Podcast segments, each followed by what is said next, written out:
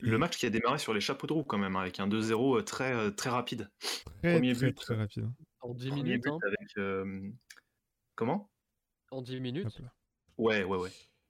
Bah, je crois que le premier but c'était à, 8 minutes 30 et le deuxième c'était à 9 à 9.30.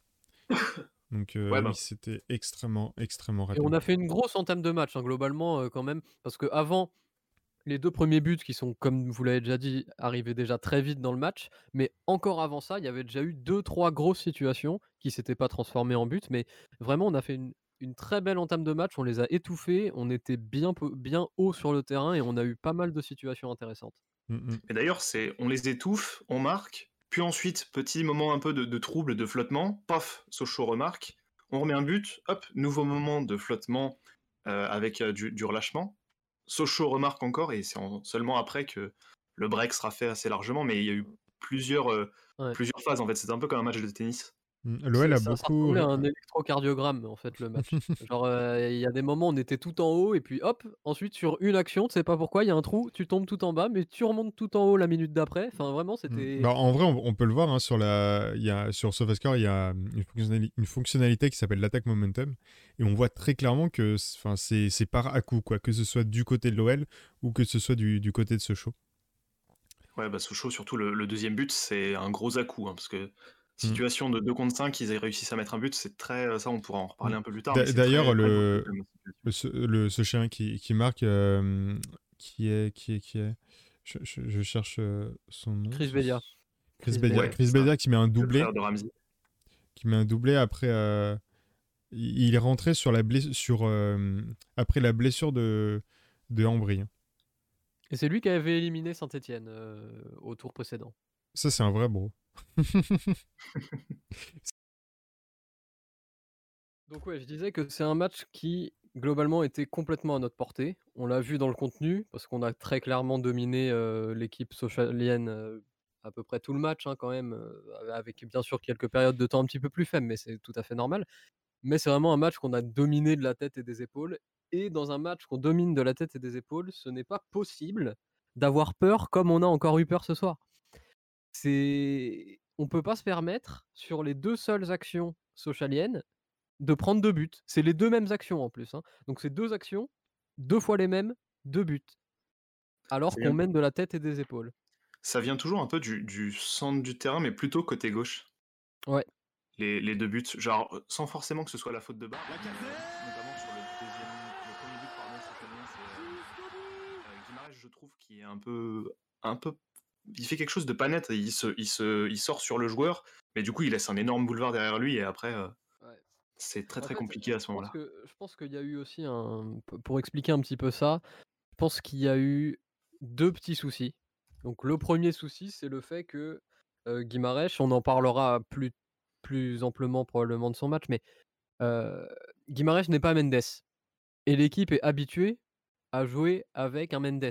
Et un Mendes, très clairement, je pense qu'il y a au moins une des deux situations qui ont mené au but socialien qui ne serait pas passé parce que Mendes se serait peut-être mieux placé ou qu'il aurait mieux senti un truc ou quoi. Donc parce que sur la partie défensive, on peut pas l'enlever cette partie-là à Mendes sur laquelle il est quand même très très important pour l'équipe. Sans remettre d'ailleurs en, question le match de Guimarães, c'est même pas ça le, mon sujet, c'est juste une question de profil. Et quand l'équipe est habituée à jouer avec tel profil, bah c'est dur sur un match de changer et de s'habituer directement à un autre profil. Donc ça, c'était le premier problème. Deuxième problème, je pense qu'il y a eu aussi un souci assez important dans la communication, parce que c'était le premier match de Paul Horsbeck. Paul Horsbeck, il est allemand. Devant lui, il a Ben Lamry, qui est algérien et, dont la langue maternelle n'est pas le français. On l'a bien entendu d'ailleurs à la mi-temps quand il a dit que c'était un match facile. Oups, difficile. c'était drôle ce moment-là, mais le petit lapsus était sympathique. Donc ouais, je pense qu'il y a vraiment eu des soucis. Donc ces deux soucis-là, avec le positionnement et le profil de Guimarães, et ensuite les soucis de communication entre notre charnière et notre gardien. Euh, on va pouvoir démarrer avec les, compos déjà, la compo de l'OL qui était euh, grandement, grandement remaniée. Yes. Avec les joueurs qui étaient, euh, je vais, je vais titulaires, qui n'avaient jamais, qui n'avaient pas beaucoup l'habitude de l'être pour la, pour certains. Avec Donc, des euh, joueurs ouais, euh, qui, ont, qui avaient même très très peu joué hein, de la saison. Je pense à un, un Melvin Barr euh, notamment. Ouais, voilà, bah, Barr, Paul même Ben Lamry, Diomandé, même si avec les, les blessures successives de, de, de Nayer puis Marcelo, on l'avait un petit peu vu titulaire euh, en 2021. Euh, Guimarães, qui n'est plus un habituel titulaire, bien que je m'en désole. Slimani, pareil, qui n'a pas l'habitude d'être titulaire. Cherki, qui n'a pas l'habitude d'être titulaire. Donc euh, ça faisait du monde, mine de rien. Ce qui peut expliquer aussi quelques, quelques couacs et quelques retards à l'allumage euh, par moment. Donc euh, c'était attendu, on va dire, le, le turnover en Coupe de France. C'était même nécessaire pour certains. Ouais, voilà, pour, notamment pour Dubois, qui, qui enchaînait absolument toutes les minutes depuis un bon moment. Je dirais Ouais. même, co- comme on est un stream international, comme on l'a déjà vu euh, à plusieurs reprises, je dirais que c'était esperado. Parce que dans le- en espagnol, espe- esperar, le verbe, il a les deux sens. Il, veut dire en même temps espérer et en même temps attendre. Donc, je pense que c'est vraiment le bon mot euh, à utiliser. Quoi. C'est complet, ça, comme mot. Exactement. Et- On verra. Ah, moi, tu me fais une transition euh, parfaite parce que je voulais parler euh, Ah, du rien. joueur pour moi qui m'a vraiment impressionné. Et euh, on, on parlait de- tout à l'heure des joueurs qui, de- qui avaient euh, une chance à saisir pour ce match. Et Cherki, euh, bah, c'était clairement, euh, clairement un des joueurs euh, visés.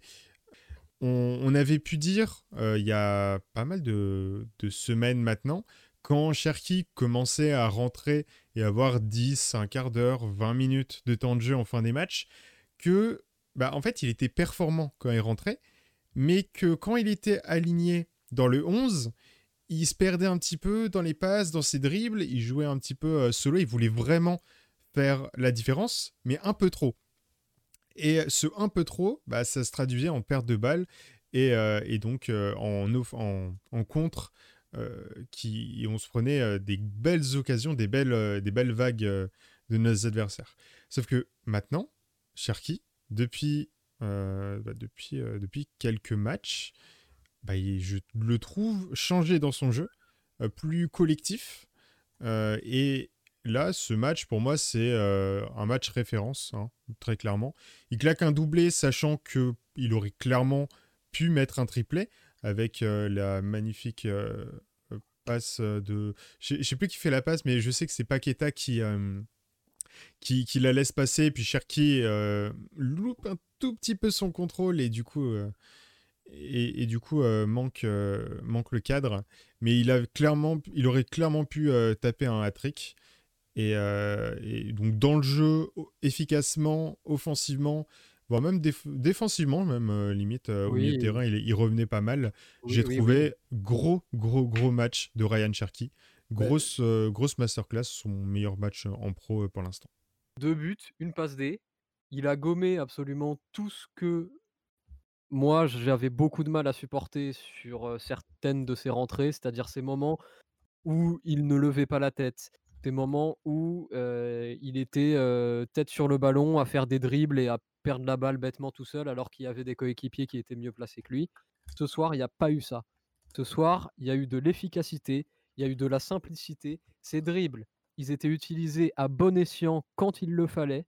Ça, c'était vraiment très appréciable. Et enfin, deux buts, une passe D. On est probablement en face du meilleur match de Ferki en professionnel à Lyon. La Coupe de France, c'est sa compétition en fait à Ryan, parce que vraiment à chaque fois qu'il fait des gros matchs, j'ai l'impression que c'est en Coupe de France. Donc qu'il continue comme ça, moi j'ai vraiment envie de, le voir plus s'il est dans cet état d'esprit-là. État d'esprit d'ailleurs qu'il avait très bien développé hier, hier ou avant-hier, je crois que c'était hier, dans sa très bonne conférence de presse avec des déclarations qui étaient, qui étaient vraiment intéressantes et lourdes de sens, et encore plus lou- lourdes de sens vu ce qu'il a réussi à faire ce soir. Donc moi, Cherki, c'est le chapeau bas et bravo à toi.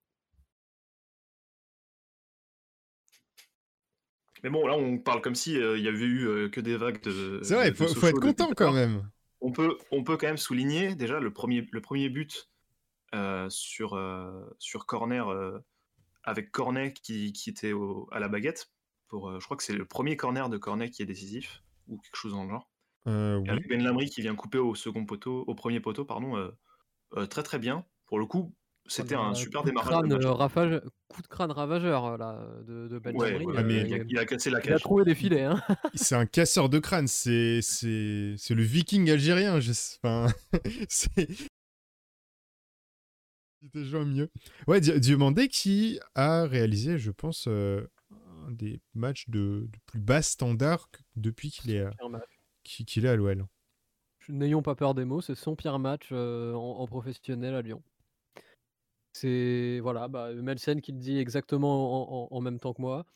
C c'est son pire match. Il a eu il a eu des difficultés à couvrir la profondeur alors même que normalement c'est censé être un joueur qui effectivement a un petit peu plus de mobilité, par exemple qu'un Marcelo, qu'un Ben Lamry. Donc il a eu des difficultés dans ce secteur-là, alors que ce secteur-là, ça doit être justement une des forces de par son profil par rapport à Marcelo et Ben Lamry comme je le disais. Donc dans la profondeur, dans l'anticipation aussi, il y a aussi certaines fois où il a perdu des ballons avec des passes qui étaient, heu, qui étaient directement sur des Sochaliens dans notre partie de dans notre moitié de terrain.